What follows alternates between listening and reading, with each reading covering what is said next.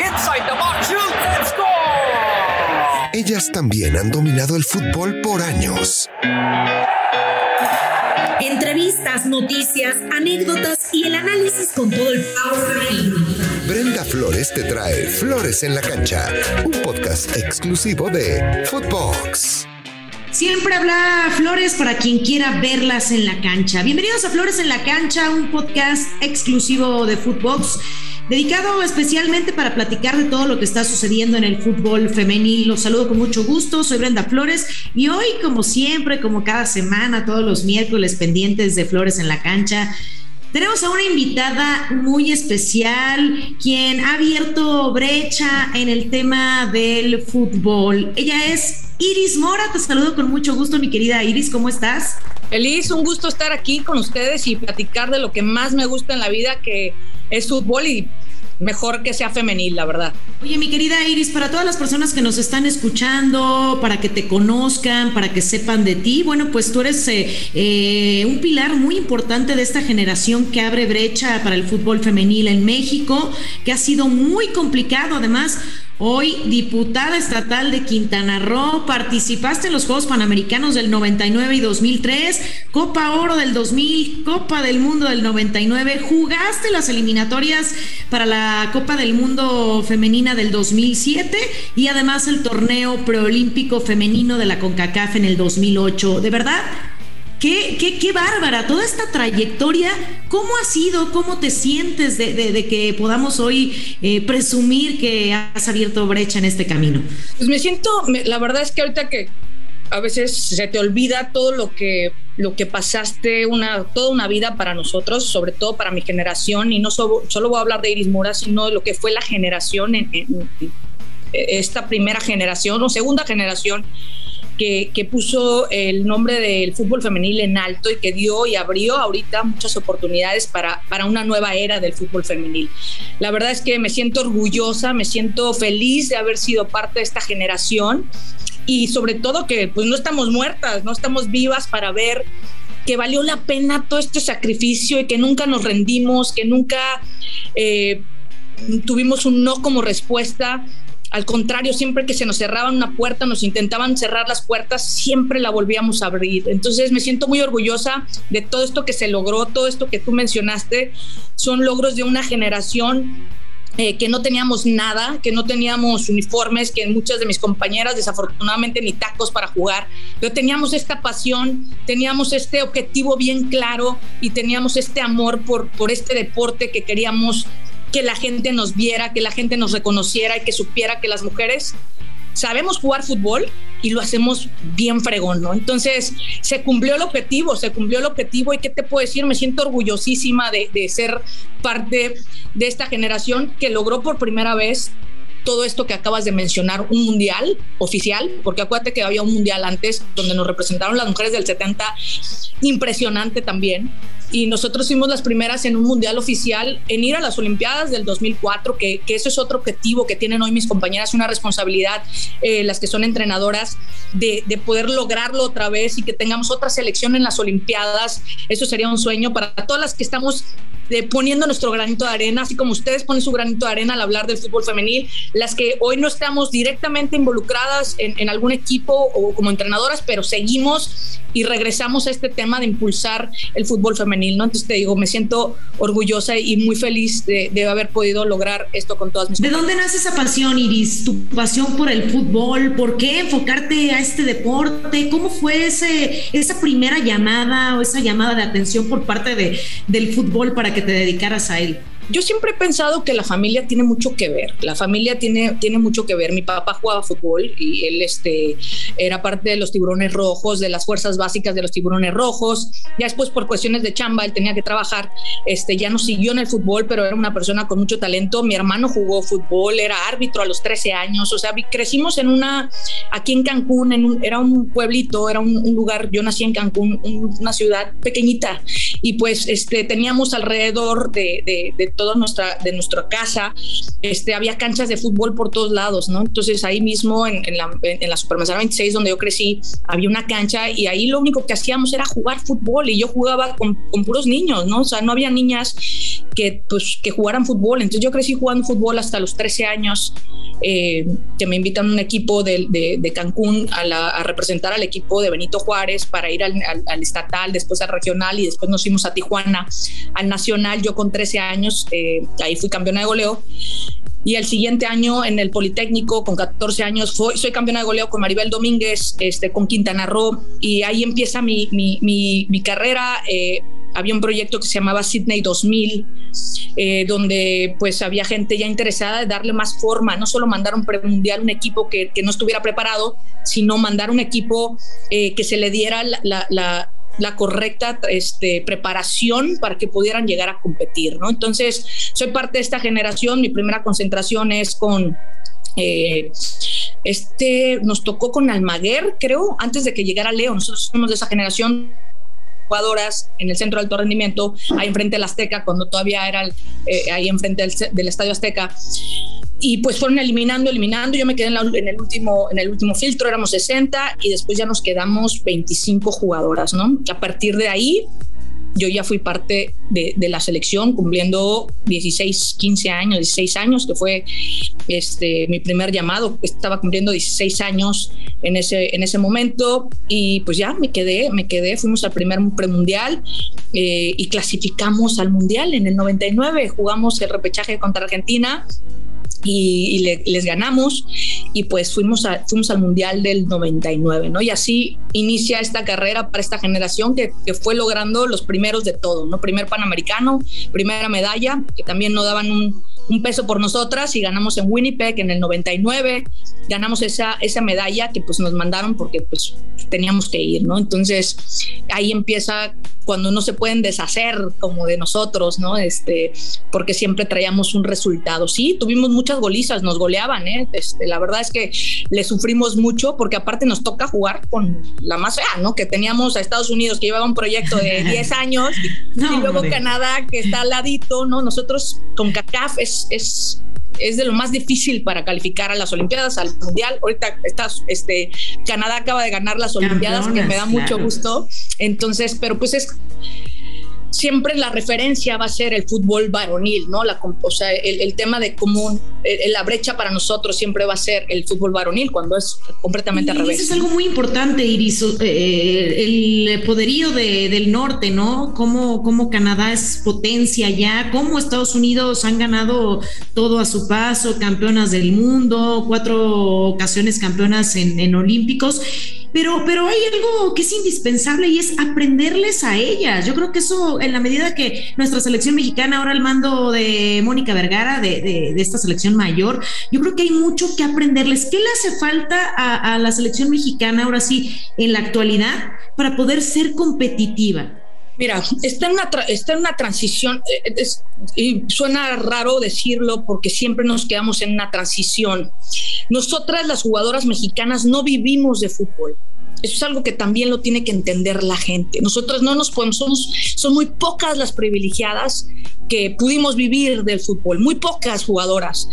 En Estados Unidos la, las jugadoras viven del fútbol, en Canadá las jugadoras viven del fútbol. Las jugadoras pasan por colegial, primero les das una carrera y después viven del fútbol y cuando se retiran siguen teniendo una carrera para poder eh, este, eh, seguir eh, empoderándose, ¿no? Nosotras no, nosotras no es así, nosotras todo es un sacrificio. Es desde la jugadora que quiere llegar a la liga, ayer escuchaba unas cosas espantosas eh, hablando después de, ahorita que voy a hablar de todo en un ratito, porque entro otra vez al fútbol, de cómo el sacrificio que tiene que hacer una jugadora solo para llegar a la liga. El, el sacrificio de no comer bien, de no tener el dinero para comer bien, de no tener este, o escoges si pagas tu escuela o pagas este, el entrenar, el que alguien más te esté explotando para que te entrene porque te dice que te va a llevar en seis meses a, un, a, a, a probar. Eso está pasando. Entonces el sacrificio de, de, de, las jugadoras es ese. La que llega a un equipo profesional eh, hoy a la Liga Mexicana es porque dejó todo atrás. Escuela, trabajo, todo atrás. Entonces, eh, hay un tema que yo siempre, que siempre he dicho, las jugadoras cuando tú estás en, armonía o tienes un tema integral, ¿no? Tanto arriba, abajo, físicamente, pues estás plena para jugar, ¿no? Tu única concentración es jugar, es, es, es, es ir, jugar, alto rendimiento, vivir de eso, comer de eso. Y aquí no lo tenemos. Nosotros estamos compitiendo con jugadoras que, que, nos llevan ventaja desde el tema de nutrición, el tema psicológico, el tema muchas cosas, muchas desventajas, eh, por más que el esfuerzo se haga con, con, con, Mónica Vergara, créeme que lo que queremos lograr hoy, y me da mucho gusto que ya esté una liga donde estemos teniendo jovencitas que empiecen a tener esta experiencia diferente se les empiece a atender temas de nutrición y se les empiece a atender temas psicológicos, que se les empiece a atender otros temas y se puedan concentrar solo en fútbol. Y a mí, a mi parecer, tendría que ser de la mano, eso es parte de, de los temas que hoy no me gustan de la liga, la verdad, que es el tema donde al menos se les tendría que proporcionar, y no son todos los equipos, quiero aclararlo, pero se les debería proporcionar una educación de calidad. Eso sería algo, si no tienes el, el tema monetario, sería algo bien importante que se hicieran alianzas con las escuelas para poderles dar este, eh, una escuela de calidad, no escuelas de donde estudian en línea, este, hacen abiertas y tienen 15 años y la niña ya está terminando la prepa a los 16, porque eso, eso, eso te da una desventaja completa y te lo digo yo porque tuve la oportunidad de estudiar en Estados Unidos. Yo jugué en UCLA este, cuatro, los cuatro años de college, estuve cinco años y hoy tengo la oportunidad de hacer otras cosas y, poder estar plena en lo que hago, porque el fútbol me dejó esto, ¿no? Una educación a mí. Entonces, eso es lo que me encantaría poder dejarles eh, y poder ayudar a más jugadoras a que no tengan que pasar por este proceso, que no las tengan que explotar y ayudarlas a, a, a tener y ayudar a la selección. Mi objetivo principal es cómo ayudamos hoy a selección, cómo ayudamos hoy a Moni, cómo ayudamos a, a Maribel, cómo ayudamos a Panda, a Ana Laura Galindo, cómo ayudamos a Carla Maya, eh, pues ayudándolas con, buscando estas jugadoras y proporcionándoles todas estas herramientas para poder acercarnos un poquito más. Oye, mi querida Iris, hablas de algo muy importante, muy complicado, esta situación del sacrificio, de los obstáculos, y específicamente hay un, un tema que es delicado, el tema de Paul eh, Riley, este exentrenador de North Carolina eh, Courage, que fue despedido por este tema, evidentemente, del acoso. ¿Qué situación tan complicada tienen que pasar las, las mujeres, en este caso las futbolistas, que quieren ganarse un puesto en el terreno de juego? ¿Cómo ves esta situación? ¿Qué se puede hacer para apoyarlas? ¿Cómo levantar la mano? ¿Cómo alzar eh, el brazo ante este tipo de situaciones? La gente de las, de las, de las jugadoras tiene que ser, es otro, ¿no? Tiene, tiene que ser el, el, que se vean muy femeninas, el que se vean los uniformes muy pegados, ¿no? Y es, es parte del reto de la liga. Eh, yo creo que la liga la sigue dominando eh, personas que solo han trabajado en fútbol varonil y que pues la perspectiva de cómo vender una liga es a través de sexualizar ¿no? a, a, a la mujer y que sea atractiva para también jalar al, al, al público masculino, ¿no? Entonces, pues las situaciones nunca van a estar ajenas siempre que, que sea este que haya entrenadores, ¿no? Se da en, otros deportes también. Eso es, eso es parte de lo que si tú le proporcionas un tema psicológico y preparas a tu jugadora, ella sabrá que esas cosas no están bien, ¿no? Que, que el explotarte no está bien, que el valor que tú tienes y que alguien se acerque para aprovecharse de una situación no está bien. Desafortunadamente en nuestra sociedad, sobre todo en México, pues las mujeres eh, tenemos, crecemos con otra ideología, ¿no? Crecemos en un, en un tema muy en un tema muy patriarcal, patriarcal, muy, muy, muy machista, ¿no? Entonces, pues es a veces normal, ¿no? Parece que tu entrenador se vuelve tu papá, Entonces es como una relación muy, muy, muy rara. ¿no? Entonces, a medida que nos vayamos preparando, ese es el gran reto, que más mujeres entremos eh, a, a, aportar a la liga, trabajemos con clubes eh, de la liga mexicana, creo que se darán cuenta que lo que tenemos que vender es el talento, del fútbol mexicano y que no necesitas tener y rellenar con jugadoras que, que están bonitas y que le vienen bien al club, ¿no? Es, el, ese es el gran reto yo creo hoy de la liga, eh, de cómo, de cómo eh, la pueden vender y que evitemos este tema de, de, de sexualizarla y, e, y también evitar el tema de que los entrenadores eh, tengan estas situaciones con y se aprovechen de situaciones con, con jugadoras. ¿Te hubiera gustado vivir en esta época, jugar en la Liga MX? Ya nos comentabas qué es lo que le hace falta. ¿Crees que sea más el reflector, el tema de patrocinios, para que pueda tener eh, mucho más auge, para que se pueda impulsar de mejor manera? Además de todo lo que nos comentabas, ¿qué podemos hacer nosotros para impulsar esta Liga MX? ¿Y te hubiera gustado eh, vivir en esta época, en esta actualidad? Fíjate que no cambio por nada lo que viví con mi generación nada, o sea, no lo cambiaría por nada, o sea, yo hoy disfruto el fútbol de aquí para allá, pero no, no me, o sea, no, no me veo jugando hoy en la liga, eh, creo que nos tocó hacer toda la chamba atrás y fue una chamba increíble y lo que vivimos fue algo que nadie más va a volver a vivir, nadie más va a sentir, que es ponerse una camiseta que te quede 10 veces más grande, o sea, no. ¿Qué, ¿Qué, cosa, no? O no. La, la, la, voltea. Yo me ponía la de Sague, esa es la. Yo me ponía la de Sague, mido unos 60. Imagínate yo con la de Sague, o sea, son anécdotas y son cosas que, que no cambiaría por nada. Y hoy disfruto y amo ver eh, la liga, cómo están con sus uniformes, porque ese era un tema que por lo que yo me quise ir a UCLA y lo primero que me impactó fue cuando nosotros por primera vez íbamos a Estados Unidos a jugar y nosotros llevamos los uniformes, ya sabes, hasta acá. Maribel con los tachones a la mitad, o sea, los tachones de Maribel eran, este, ya estaban tan desgastados por toda la gira y con los, igual flaquita, así, ¿no? Entonces, Mónica Vergara mide 1,57, o sea, nos veías así con los uniformes en, y de repente salen las de UCLA con sus uniformes Adidas, así perfectos, así los tacos todas iguales, ¿no? Entonces yo dije, pues yo quiero ser de este equipo también, ¿no? O sea, yo quiero, yo quiero esto, ¿no? O sea, o sea, hoy que ya lo pienso, pues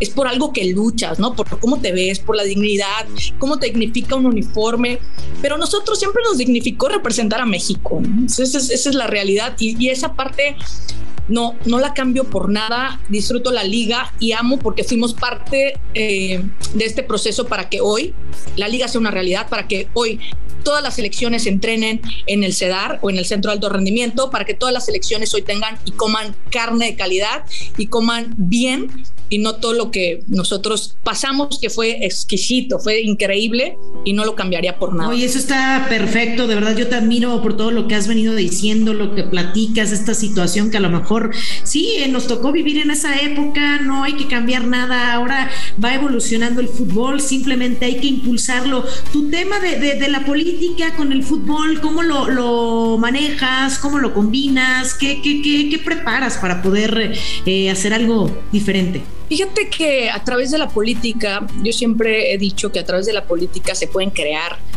bastantes cosas. Cuando la política la, la, la, la usamos para bien, se pueden eh, alcanzar muchas cosas. ¿Qué pasa ahorita que yo soy la presidenta de la Comisión de Deporte aquí en Cancún, en Quintana Roo? En, este, eh, pues, ¿cómo lo empiezo a vincular otra vez? ¿Cómo me empiezo a relacionar con el fútbol femenil? Me doy cuenta que me empiezan a llegar solicitudes de, de boletos de avión para irse a probar algún equipo con esta ilusión, muchos boletos de avión, cómo podemos eh, eh, ayudar a una niña con zapatos con, eh, para que pueda jugar fútbol. Y empieza otra vez este tema del fútbol y fútbol y fútbol y empezamos a, a, ver, hablo con Maribel Domínguez, pues son mis, son mis hermanas, son mis amigas, o sea, son, son mi familia, de cómo poder ayudar eh, el tema de, de, selección y estas jugadoras jóvenes que tienen esta ilusión, pero no tienen el tema económico, ¿no? Entonces, empiezo yo a aportar a través del tema eh, político, eh, apoyar muchas este, jugadoras, apoyar otros equipos, no solo, de, no solo de aquí de Quintana Roo, ¿no? Me empiezan a buscar, me empiezan a llamar.